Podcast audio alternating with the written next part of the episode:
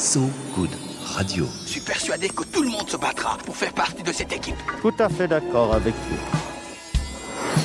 Faisiez tous comme moi. Moi Je suis un type qui a fait beaucoup pour l'écologie. Faisiez tous comme moi. So Good Radio. À partir de maintenant, tout ce que vous direz pourra être retenu contre vous, monsieur Wolfoni. Bonjour et bienvenue sur So Good Radio. C'est l'heure de 19h, c'est l'heure de Faisez tous comme moi, notre émission quotidienne avec moi, Marie Arquier, salut, et Ronan Baucher, qui, si les quotidiens n'a absolument rien de routinier. Salut Ronan. Salut Marie. Ça te manquait des petits compliments comme Oui, ça. ouais, Tous prend, les jours, mais oui, il faut les prendre. Tous les jours, on tend les micros et puis notre réalisateur Thomas Chalvidal les ouvre. On les tend pour entendre les voix de ceux et celles qui ouvrent vers un avenir meilleur et un présent plus encourageant. Par exemple, souvenez-vous, et pour les autres, il y a les podcasts sur sogoodradio.fr. Nous avions discuté des projets remarquablement nazes et aberrants du groupe Total. Eh bien, la mobilisation sur l'un d'entre eux vient de porter ses fruits. La France ne soutiendra finalement pas Arctic LN2, le gigantesque projet, gazier de Total en Arctique. 350.org que nous avions reçu, Some of Us, les amis de la, Some of Us, les amis de la Terre, continue le combat contre le méchant gros géant à travers le site totalement.fr, notamment contre le futur projet monumental en Afrique de l'Est. N'hésitez pas à les signer et à vous engager. Il est aujourd'hui également question d'un pays d'Afrique et de la France, et puis d'une association implantée ici à Bordeaux et là-bas à Abidjan. Les Orchidées Rouges luttent contre l'excision et toutes les formes de violence faites aux femmes. Sa représentante Marie-Claire Moraldo est avec nous en studio. Bonsoir. Bonsoir. Alors Marie-Claire Moraldo, on dit parfois que les crimes écocides et puis les violences faites aux femmes se rejoignent dans un même système de domination. Est-ce que c'est un angle que vous considérez dans votre lutte? Ah oui, bien sûr, parce que euh, j'en parlais récemment. J'entends souvent parler d'urgence climatique euh, et euh, c'est pour quand l'urgence féministe? J'ai envie de dire parce que les femmes font partie de la nature. Donc, si on veut sauvegarder la terre, il faut la sauvegarder avec euh, tout ce qui la constitue, y compris les femmes.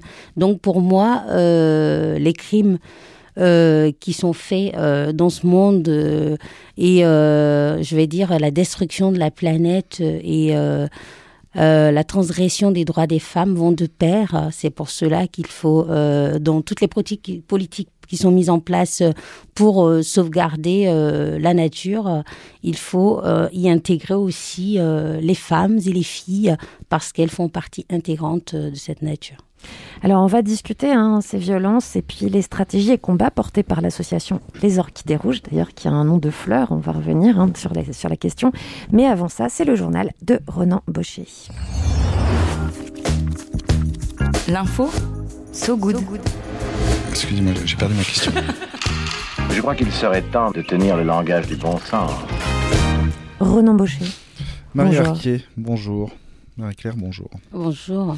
Alors aujourd'hui, après m'être baladé sur le site de la BBC, je me suis arrêté sur une news qui m'a envoyé au Kenya et qui évidemment a un rapport avec euh, la raison pour laquelle nous vous, euh, nous vous avons invité. Dans cet article, il est question de John et Martha, un couple amoureux euh, à l'ouest du pays, au Kenya. Le problème de John et Martha est aussi simple que triste. Le couple euh, n'arrive pas à se souvenir d'un rapport sexuel où Martha n'a pas pleuré. Non pas que John euh, soit un méchant, un violent ou un violeur, non, non. Martha a été excisée à 15 ans, comme euh, une femme sur 10 au Kenya, même si c'est illégal. C'était une femme sur deux dans les années 70. Donc ça s'améliore, mais une femme sur 10, c'est beaucoup. John, qui aime sa femme plus que tout, s'est alors rendu à un atelier de sensibilisation aux mutilations génitales féminines, une formation dispensée pour les hommes dans une société kenyane très patriarcale par la fondation Mend End FGM. Le docteur Tamari Esho, à l'origine de cette fondation, explique, je cite, Au Kenya, ce sont les femmes qui excisent leurs semblables, mais ce sont les hommes, les décideurs. Pourtant, ils n'ont aucune idée de ce qui est excisé, comment, ni de l'ampleur des dommages. Donc c'est en quelque sorte une solution euh, très pragmatique, plutôt que de s'attaquer en premier lieu au patriarcat, ce qui est déjà un beau combat, mais un très très gros combat. Euh, L'idée est donc de faire de la prévention pour ces mêmes hommes qui décident pour les femmes. Le Kenya, pour info, c'est un patchwork de, de cultures, de traditions, de groupes ethniques, de religions, de langues et de normes sociales. Et dans certaines communautés, cette pratique de l'excision est enracinée depuis des siècles. Donc c'est aussi un gros combat à mener. Euh, comme pour les Maasai ou les Meru, pour la communauté Marakwet, dont fait partie John et Martha, la mutilation génitale féminine fait partie d'un rituel initiatique complexe marquant soi-disant l'accès au statut de femme. Je cite euh, l'UNICEF et le Fonds des Nations Unies pour la population qui ont monté un vaste programme pour éliminer les mutilations génitales féminines dans 17 pays dans le monde en l'espace d'une génération. John est ressorti de sa formation avec MEND End FGM, bien mieux renseigné, je le cite encore. Je n'avais pas compris qu'une partie de la vulve de ma femme avait été, cousue, ne laissant que l'urètre et une toute petite ouverture vaginale. C'est ce qu'il dit à la BBC. Et depuis cet atelier, eh bien, John refuse que sa fille subisse l'atrocité de l'excision, ce qui est donc un premier combat de gagner. Euh, Marie-Claire, à la lumière de cet article, euh, je, voulais vous, demander si en France, dans l'association que, vous avez fondée, même si les chiffres connus sont bien moindres, bien moindres qu'au Kenya, euh, est-ce que la prévention est faite aussi auprès des hommes? Est-ce que c'est un axe de, futur travail ou pour l'instant on se concentre sur les femmes? Ah non, la prévention, dès le départ, on a démarré avec les hommes, c'est très important. On ne peut pas euh, mettre fin aux mutilations sexuelles sans le concours et la participation des hommes. C'est fait pour eux, ça c'est la première chose, mais c'est surtout que bien que l'excision soit orchestrée par la jante féminine dans les communautés, il faut savoir qu'il y a des injonctions qui viennent des hommes il y a des communautés où les hommes ne veulent épouser que des femmes qui sont excisées. Donc clairement, si on veut mettre fin à cette pratique, on ne peut pas le faire sans les hommes. C'est pour cela que dès le départ aux Orchidées Rouges, quand euh, j'ai commencé les actions de sensibilisation en 2017 à la création de l'association, j'ai associé directement les hommes, que ce soit ici, qu'en Côte d'Ivoire, les hommes sont systématiquement associés euh, aux actions, aux ateliers qu'on fait dans le cadre de la prévention, c'est la première chose. Il y a aussi les garçons dans les établissements scolaires, les interventions que je fais, c'est il y a des interventions mixtes filles-garçons et il y a des interventions uniquement avec les filles dans le cadre du mentoring pour les inciter à devenir leaders de leur propre vie, pour prendre leur destin en main, c'est très important, mais surtout qu'elles croient en elles, c'est très important. Et ces jeunes garçons ou ces hommes, ils réagissent comment? Est-ce qu'ils sont réceptifs euh, ou alors vous avez des... un autre combat à mener, c'est-à-dire au-delà de les convaincre euh, qu'ils écoutent tout simplement déjà? Tout à fait. Donc il y a un peu de tout, j'ai envie de vous dire. C'est-à-dire que dans l'auditoire masculin, on va avoir des hommes surpris.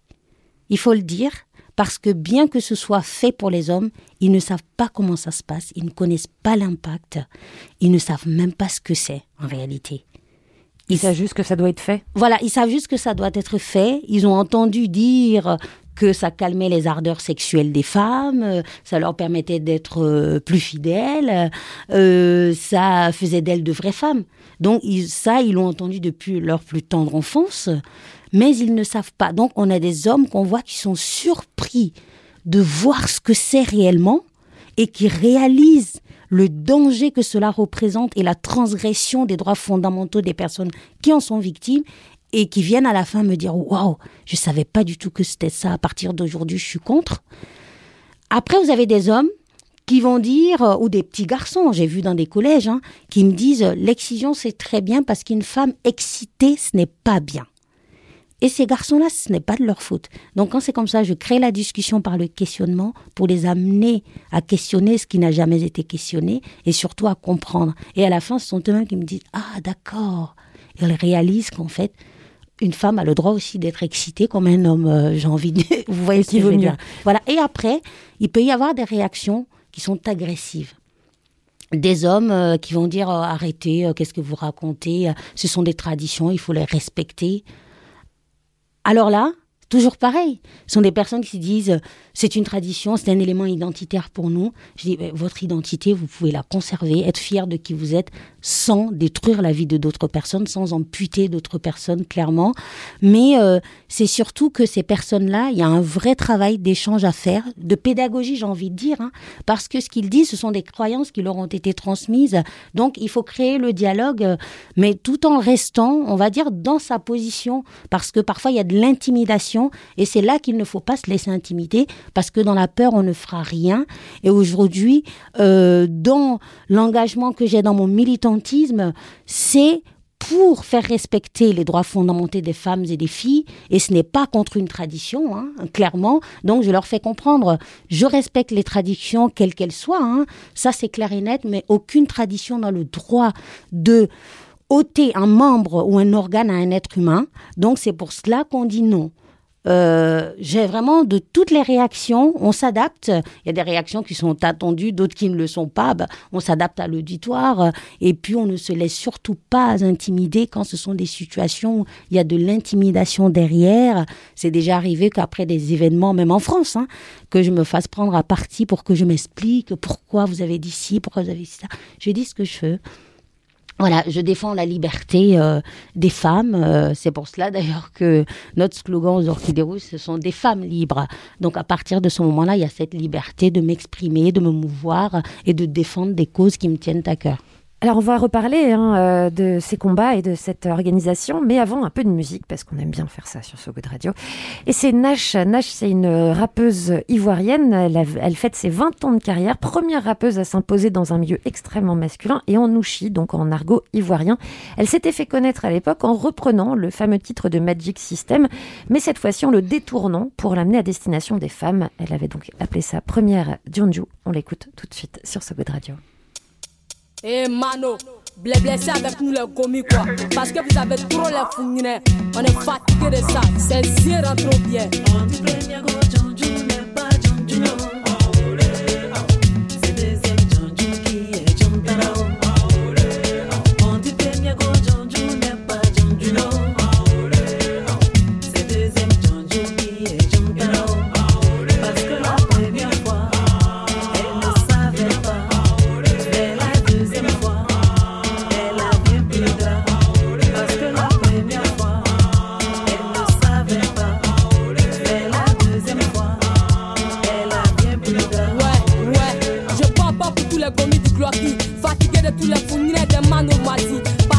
Avec Baïkatou. Avec les ablanou qui mettaient les manos, les couteaux debout.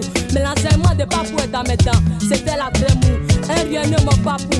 Donc je le zango, je le sutra tous les jours. Mais rêve de moi, Dieu, toi, Papou connaît pas. Quand ça dit pour lui, Papou a damé six mois. On dit tu connais l'homme qui peut te tabac. Mais l'homme qui peut te dire, tu ne connais pas. J'ai failli même me dire. Mais alléluia, grâce à Dieu, mon sababou m'a pas. J'ai quitté, quitté, démé, démé, le temps m'a vexé. C'est pas la cama Je suis Diakoutou. Boué de son Jossi qui décache moi, papou. Il a pas bon maniera, je me bébé. Je te bébé pas tes pleurs, pardon. Mais tout ça, c'est les yoha.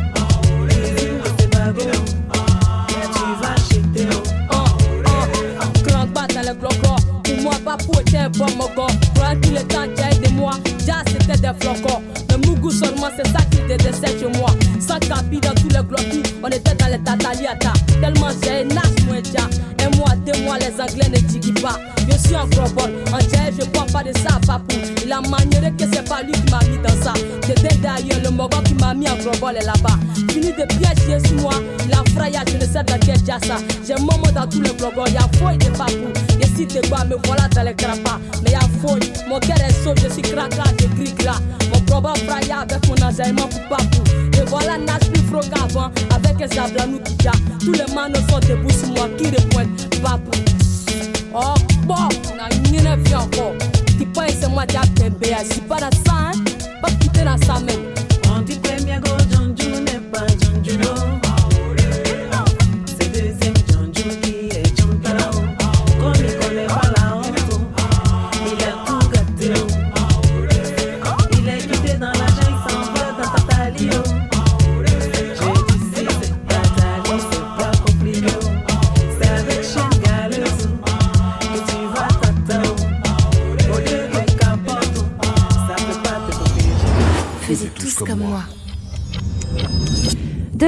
Sur So Good Radio avec Marie-Claire Moraldo, fondatrice de l'organisation Les Orchidées Rouges, prix Résilience de l'ONU Femmes France en 2021, Grand Prix de la Fondation des Femmes en 2020, une association qui accompagne les femmes victimes d'excision et puis au-delà aussi de mariage forcé et puis de violences faites aux femmes de façon générale. C'est établi cette association à Bordeaux. Alors Marie-Claire Moraldo, il convient d'abord de rappeler ce qu'est précisément l'excision. On l'a dit euh, tout à l'heure en introduction. Certains hommes ne le savaient pas, mais je pense que beaucoup de gens ne savent pas exactement ce que c'est que l'excision. C'est pas un simple mot, hein, mais c'est une mutilation et ça a de nombreux effets psychologiques comme physiques.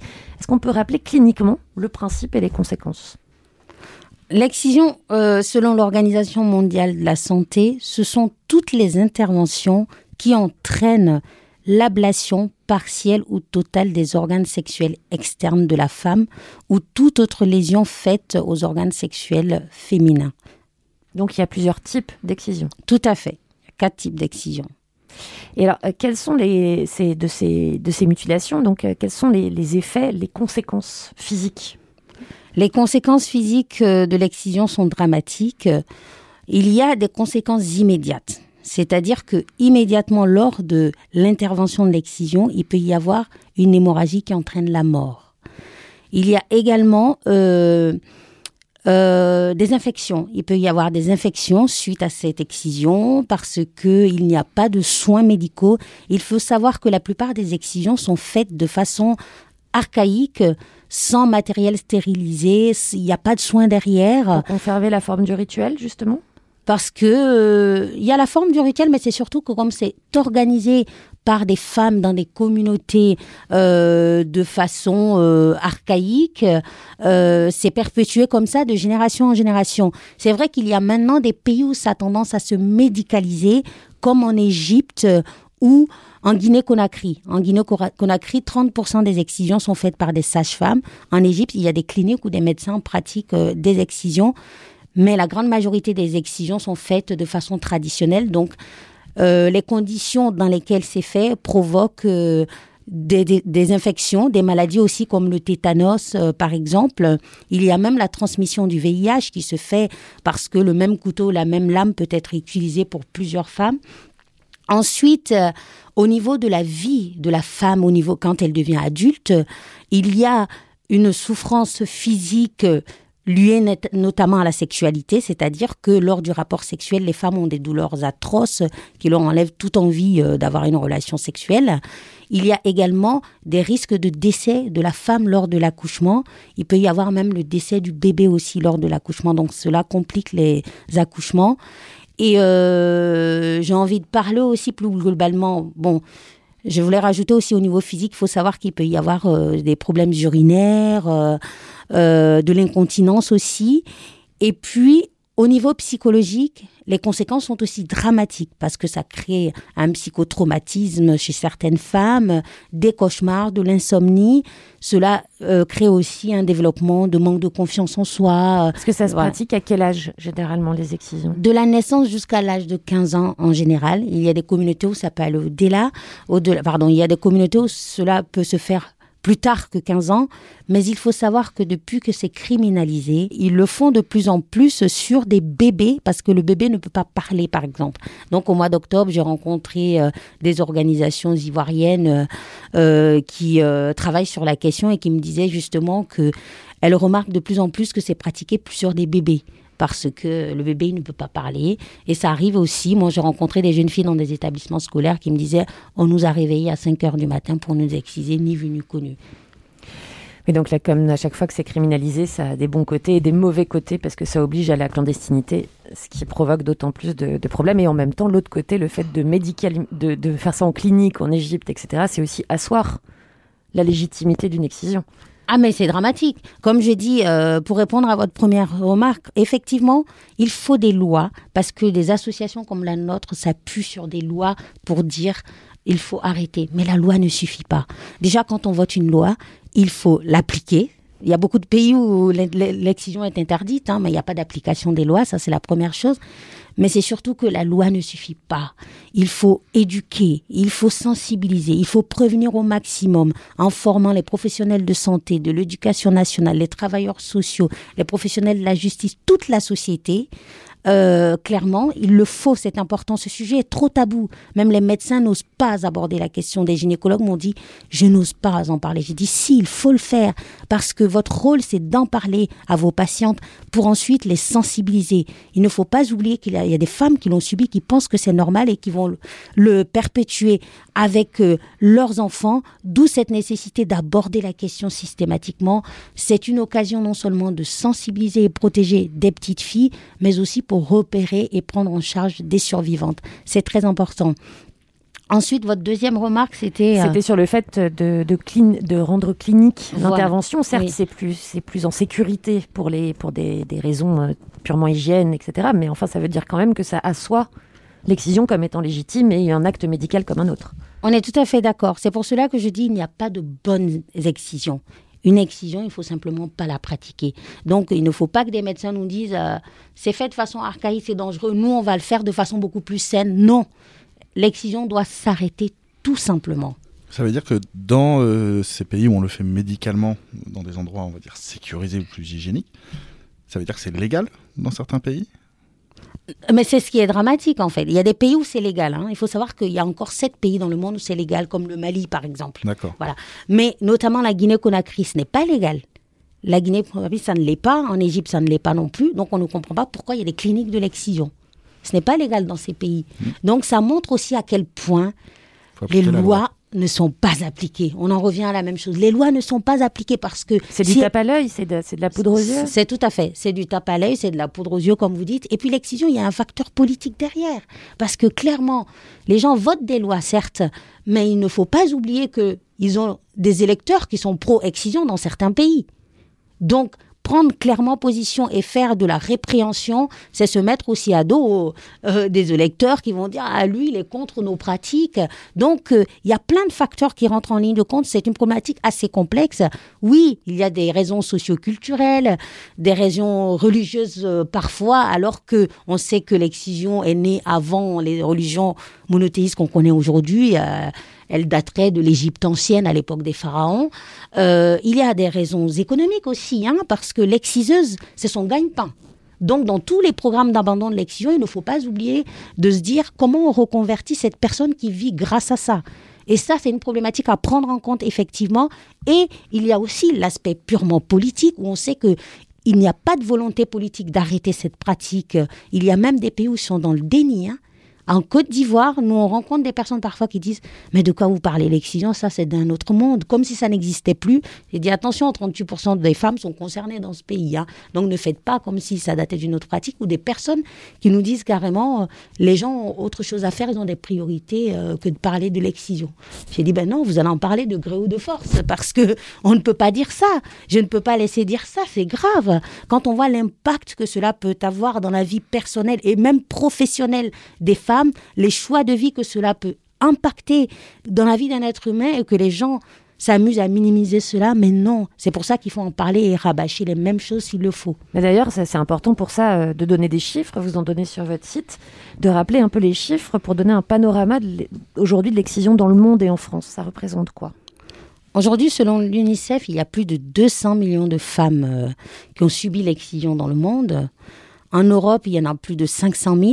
Et en France, selon le bulletin épidémiologique hebdomadaire, il y a plus de 125 000 femmes adultes euh, excisées qui vivent sur le territoire français. Et il faut savoir que parmi les filles de ces femmes, sur 10 qui partent en vacances dans le pays d'origine de leurs parents, 3 risquent de revenir excisées en France.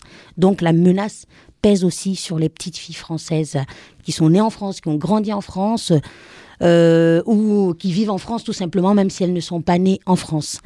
Et à l'heure où on parle, toutes les minutes, six petites filles sont excisées dans le monde. Donc c'est alarmant et c'est une problématique de santé publique, c'est important de le rappeler, et c'est une problématique mondiale. J'ai envie d'insister là-dessus. Ce fléau mondial... Euh, on pense souvent à l'Afrique quand on parle d'excision. Oui, il y a plus de 29 pays d'Afrique concernés par l'excision, mais il n'y a pas que l'Afrique. Cette problématique est vraiment mondiale. Il y a des pays d'Asie, hein. voilà, il y a des pays d'Amérique latine, euh, et ce ne sont pas des immigrés, ce sont des autochtones. Il y a même en Russie des peuples autochtones du Caucase qui pratiquent l'excision, et en Europe, il y a des diasporas qui pratiquent l'excision également. D'ailleurs, vous en parliez euh, dans une interview, vous disiez justement que finalement la, la parole sur l'excision était plus libérée en Afrique pour les femmes pour pouvoir venir vous voir, alors que ces autres, mais cachaient quelque part aussi toutes ces autres cultures qui étaient concernées par l'excision et qu'on avait plus de mal à atteindre quelque part? Alors, la parole des femmes en Afrique, je ne dirais pas qu'elle est plus libérée en fait. Il y a encore du boulot. Hein. La parole n'est pas libérée. Moi, je le vois depuis qu'on a ouvert, les femmes, elles viennent. Euh, parfois, il faut plusieurs coups de téléphone. Elles nous appellent plusieurs fois avant de pouvoir venir. Donc, MeToo n'a pas encore passé par l'Afrique. Voilà.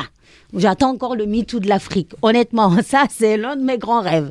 MeToo de la, le MeToo de l'Afrique, le MeToo a changé beaucoup de choses pour nous en Europe, en Occident, il faut le reconnaître. Et waouh, MeToo, balance ton port, génial. Et mon rêve aujourd'hui, c'est d'avoir le MeToo de l'Afrique. Parce que dans un continent où les femmes sont autant opprimées et qu'en même temps, il faut qu'elles se taisent. Mais non, on peut pas. Il faut, il faut dénoncer, il faut parler de ces problèmes de société qui sont des problèmes qui sont très importants. Et c'est surtout que l'Afrique ne se développera pas sans la promotion des droits des femmes, sans l'égalité entre les femmes et les hommes. Ça, c'est clair et net. C'est pour cela que la parole n'est pas encore libérée. Et notre travail, justement, en nous installant là-bas, c'est contribuer à la libération de cette parole-là, mais de façon constructive. Parce que, comme je dis toujours, nous, on est contre personne. On est pour. Voilà, clairement. Et, euh, dans la démarche qu'on a, c'est associer tout le monde, les hommes et les femmes, parce que ce n'est pas un combat contre les hommes, bien au contraire. Des femmes qui sont heureuses vont faire des hommes heureux. Voilà, donc c'est avec les hommes qu'on va y arriver clairement. Moi, je suis... Je suis euh, pas dans le courant du féminisme hargneux qui dit à bas les hommes. J'ai du mal avec ça. Je suis désolée parce qu'on ne va pas inverser la barre dans l'autre sens. Il faut l'équilibrer pour que l'humanité vive en paix, tout simplement.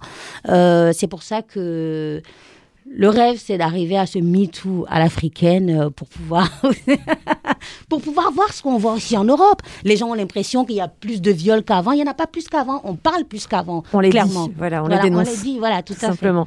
Oui, c'est simplement que je disais ça par rapport au fait que euh, parfois on a l'impression qu'il n'y a que l'Afrique qui est concernée oui. par ce problème d'excision. Et comme vous venez de le rappeler, non, il y a énormément de pays dans le monde qui sont également concernés par, euh, par ce problème, ce qui prouve encore une fois que c'est un, une conception un problème de conception internationale et pas seulement axé sur l'Afrique. Voilà, pas seulement axé sur l'Afrique, mais je pense que le fait qu'on soit euh, focus sur l'Afrique quand on parle d'excision, c'est lié au fait que c'est l'un des rares continents où il y a des chiffres. Voilà, c'est-à-dire que clairement, il y a beaucoup de pays où il n'y a pas eu vraiment des études qui ont permis de démontrer qu'il y avait tel nombre de femmes je pense notamment à l'Amérique latine où on sait que ça existe en Colombie, au Pérou, au Venezuela, mais on n'a pas de chiffres. Donc en Afrique, il y a eu des études qui ont démontré. Et il y a une autre chose, nous, en Europe, on est proche de l'Afrique historiquement. Je vais prendre le cas de la France historiquement qui est proche de l'Afrique. Et il y a beaucoup de personnes issues de l'Afrique francophone qui viennent en France. il y a beaucoup de pays d'Afrique francophone concernés. Donc forcément, on pense tout de suite à l'Afrique. Pour moi, je pense que ça y joue énormément et que c'est bien pour ces femmes-là parce qu'en France, on va pouvoir les repérer plus facilement. Des femmes qui viennent de d'autres communautés, c'est plus compliqué parce que justement, on ne va pas forcément penser à leur en parler. Alors on va continuer à discuter hein, euh, de votre organisation, les Orchidées Rouges, mais avant, vous avez choisi une musique pour nous. Alors laquelle est-et pourquoi? Alors, j'ai choisi euh, la chanson Tadjeboun d'Ismaël Lo, qui est un chanteur euh, sénégalais, parce que cette chanson euh, m'apaise beaucoup, mais c'est surtout qu'elle me rappelle de très bons moments de ma vie, où j'ai fait une grande transition dans ma vie en quittant la Côte d'Ivoire pour le Sénégal. Et c'est une période qui m'a permis de prendre un virage à 360 degrés dans ma vie. C'est pour ça que... Alors, on écoute ce virage, Ismaël tout de suite sur ce Good Radio.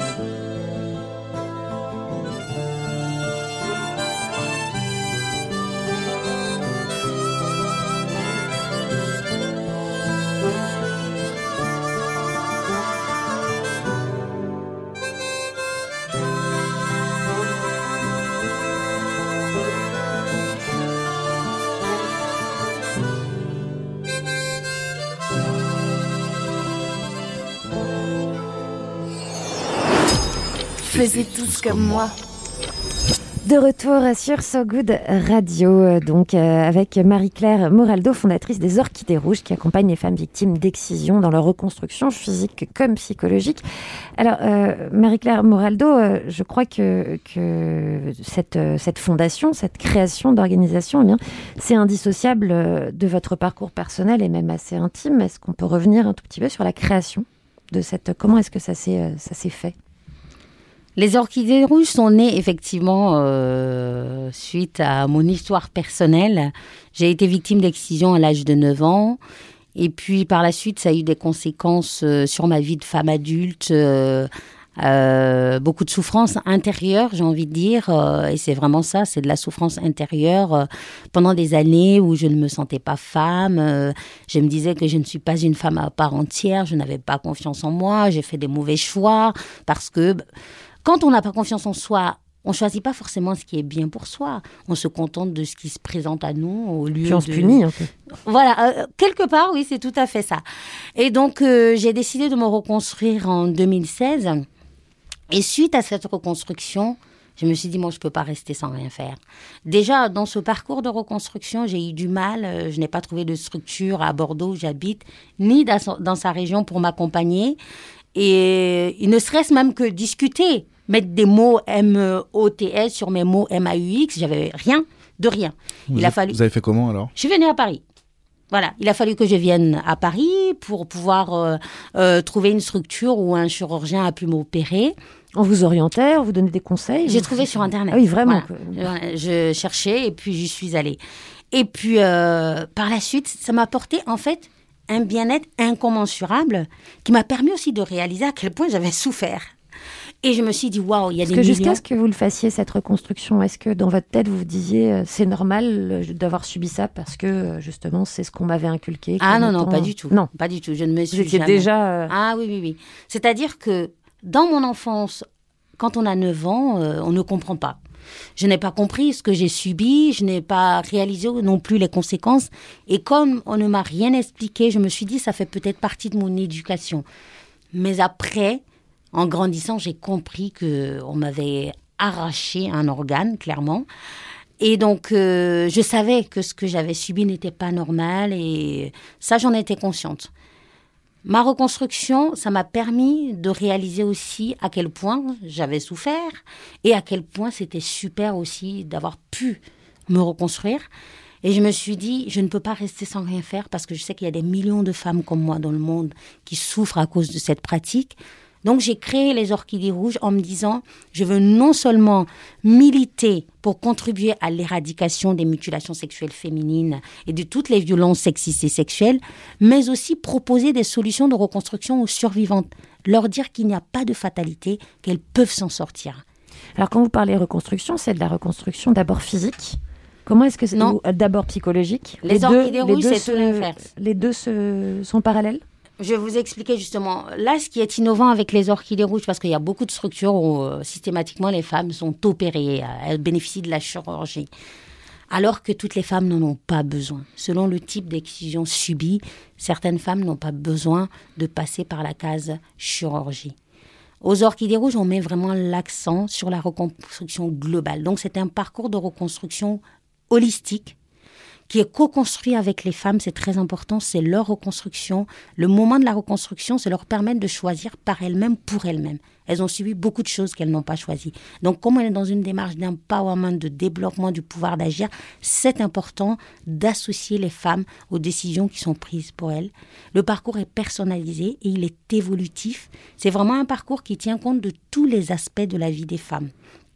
Cela leur permet de se reconstruire psychologiquement, de se réapproprier leur corps et leur sexualité, renforcer l'estime qu'elles ont d'elles-mêmes, la confiance qu'elles ont d'elles-mêmes, et ensuite pouvoir euh, se réinsérer ou s'insérer socialement et professionnellement. La chirurgie réparatrice vient en complément quand c'est nécessaire, comme le recommande l'Organisation mondiale de la santé. C'est vraiment une option. Parce que je vais vous donner un exemple, par exemple, dans notre institut médico-psychosocial qu'on a ouvert l'année dernière. En une année, on a accompagné 219 femmes. Il y a à peine 5% de femmes qui ont eu la chirurgie. Il y, en a à peine 5% qui ont bénéficié de la chirurgie. Pas parce qu'on a refusé, c'est que quand elles sont intégrées dans un parcours de reconstruction, qu'elles se reconstruisent psychologiquement, qu'elles s'approprient leur corps, leur sexualité, d'elles-mêmes, elles abandonnent l'idée de la chirurgie parce qu'elles s'aperçoivent que là où elles ont cru qu'elles n'allaient pas avoir de plaisir sexuel, finalement, c'est possible. Il y a tout un travail qui est fait en sexologie aussi par rapport à ça, justement. Et là où elles pensaient que elles n'étaient pas des vraies femmes, elles découvrent que non, vous êtes des femmes comme toutes les autres. Vous n'êtes pas anormales parce que vous avez subi une mutilation sexuelle, justement. Donc c'est vraiment ce parcours qu'on propose pour permettre aux femmes de se reconstruire euh, et pour qu'elles deviennent actrices de leur vie. Comme je dis, au-delà de réparer des blessures, c'est la libération des femmes qu'on recherche avant tout, c'est-à-dire la libération mentale et la libération physique également. Et j'insiste sur cette libération mentale parce que les femmes, elles ne sont pas seulement excisées physiquement, elles sont excisées mentalement. Et cela les empêche de déployer leurs ailes. Ça les empêche de prendre conscience de leur potentiel, de leur pouvoir de création. Et malheureusement, ça peut les maintenir dans la précarité, dans de la souffrance, dans des relations subies. Et ça, c'est dommage et ça fait vraiment partie d'un travail qu'on fait qui parfois peut être de longue haleine, mais il faut prendre le temps. C'est pour ça que cela qu'on a réuni vraiment en un seul lieu 25 professionnels du médical, du social, du juridique, du bien-être. Euh, euh, du renforcement de l'estime de soi aussi à travers euh, des ateliers de socio-esthétique, pardon, à travers des ateliers de socio-esthétique, l'art-thérapie. Le, donc l'art-thérapie comprend la danse-thérapie, le chant, l'écriture, euh, le théâtre. Donc il y a vraiment différents outils qui sont mis à disposition pour que les femmes deviennent actrices de leur destin. Et ça, c'est important. Pourquoi? Parce que ça ne sert à rien d'accompagner une femme à travers le physique et la lâcher dans la nature, si c'est pour qu'elle retourne dans les violences, dans le carcan des violences qu'elles ont connues, finalement, ça sera peine perdue. Vous, par exemple, vous aviez, vous aviez euh, de par vous-même trouvé un soutien psychologique à côté de l'opération Non. Vous aviez, vous avez vous subi justement le fait d'être lâché dans la nature après une opération euh, physique? Moi, j'ai pas eu d'accompagnement psychologique, euh, mais je ne le conseille pas.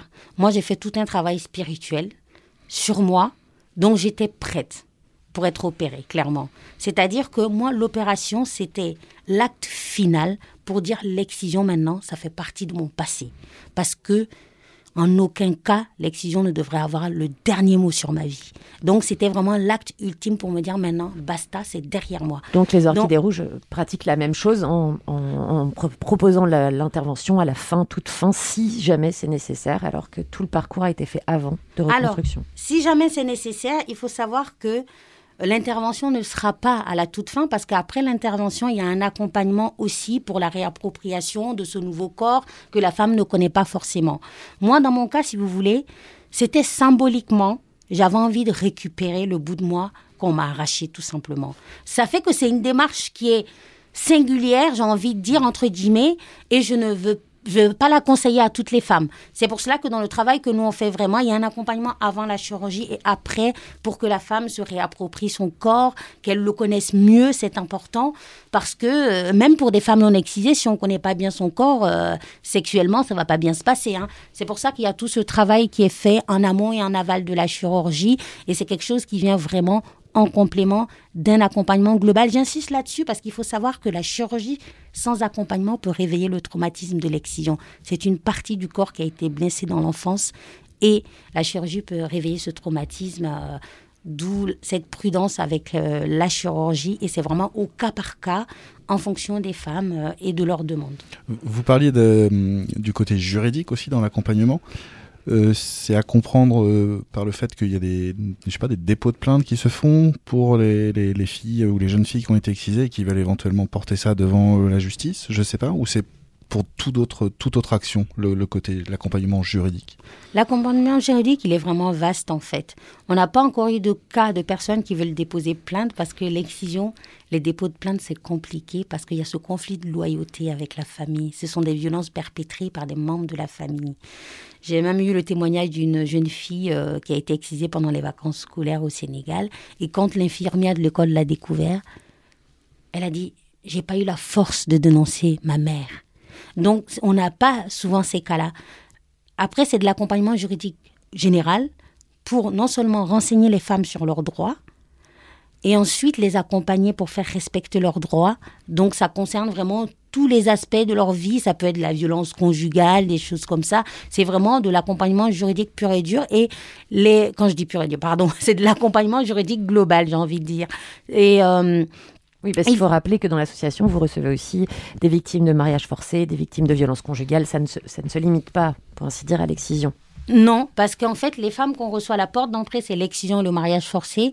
Et il se trouve que statistiquement, une femme excisée cumule en moyenne quatre types de violences. C'est rare que ce soit que l'excision. Il y a toujours derrière euh, soit le viol, l'inceste, euh, les mariages forcés ou précoces.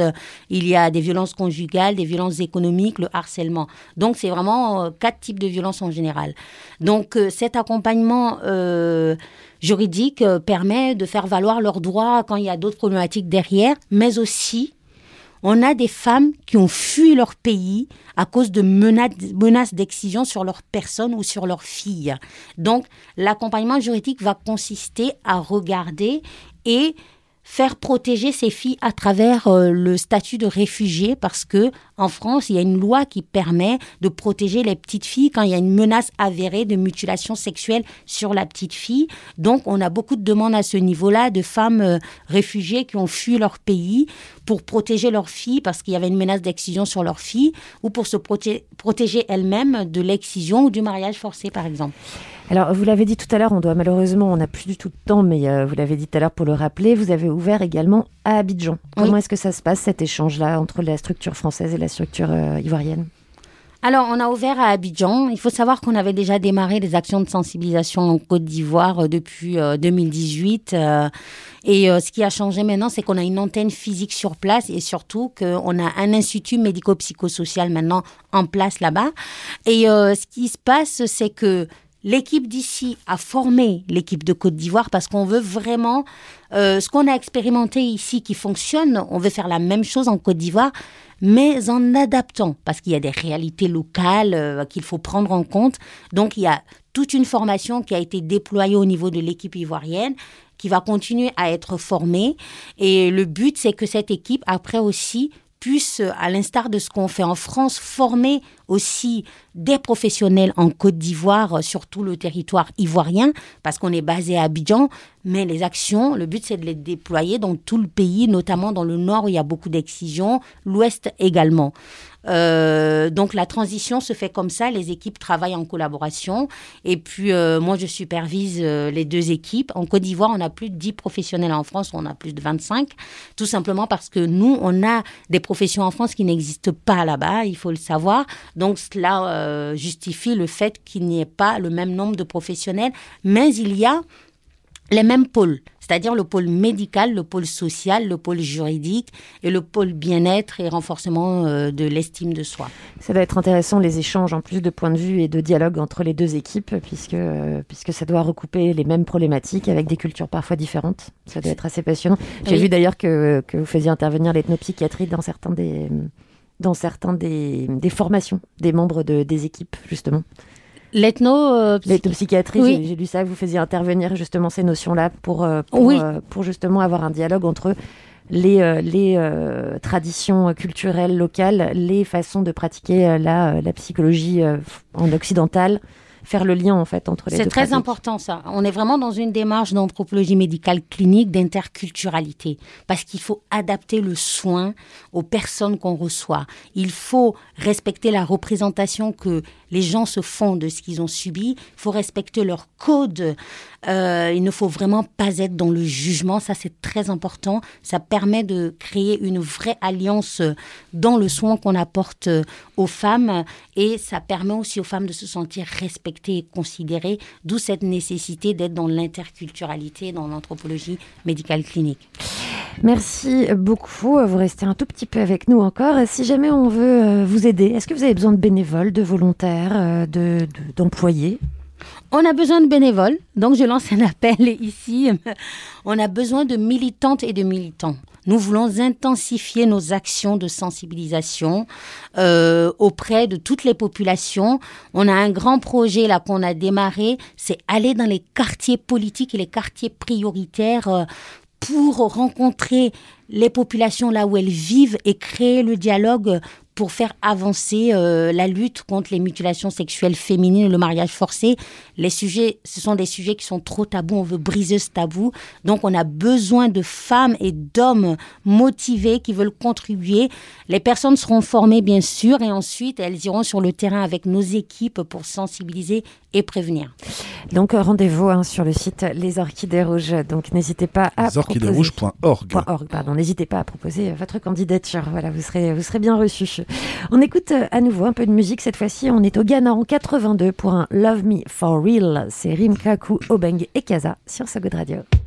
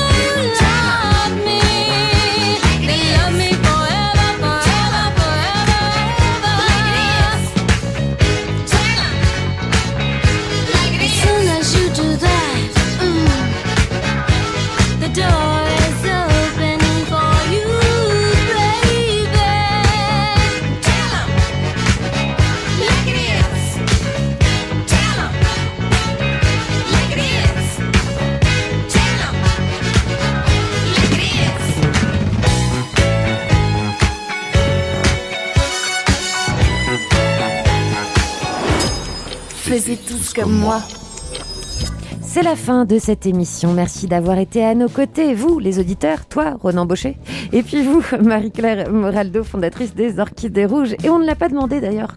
C'est quelle est la référence à ces Orchidées Rouges? Alors, les orchidées rouges, c'est simplement que quand je me suis reconstruite, j'ai raconté mon histoire à une amie et qui m'a dit J'ai aimé quand tu m'as dit que c'est comme une fleur qu'on coupe et elle repousse de plus belle.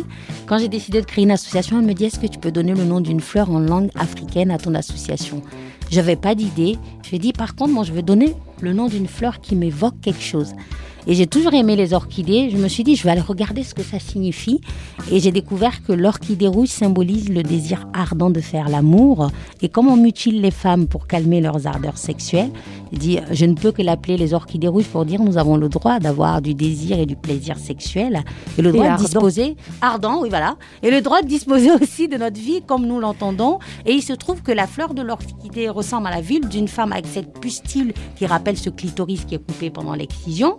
Et ce n'est pas tout. Le mot orchidée vient du grec orchis qui veut dire testicule. Je pouvais pas faire Ah, autrement. vraiment, là, effectivement, il y a des symboles comme ça qui ne s'inventent pas. Effectivement, là, tout est raccord.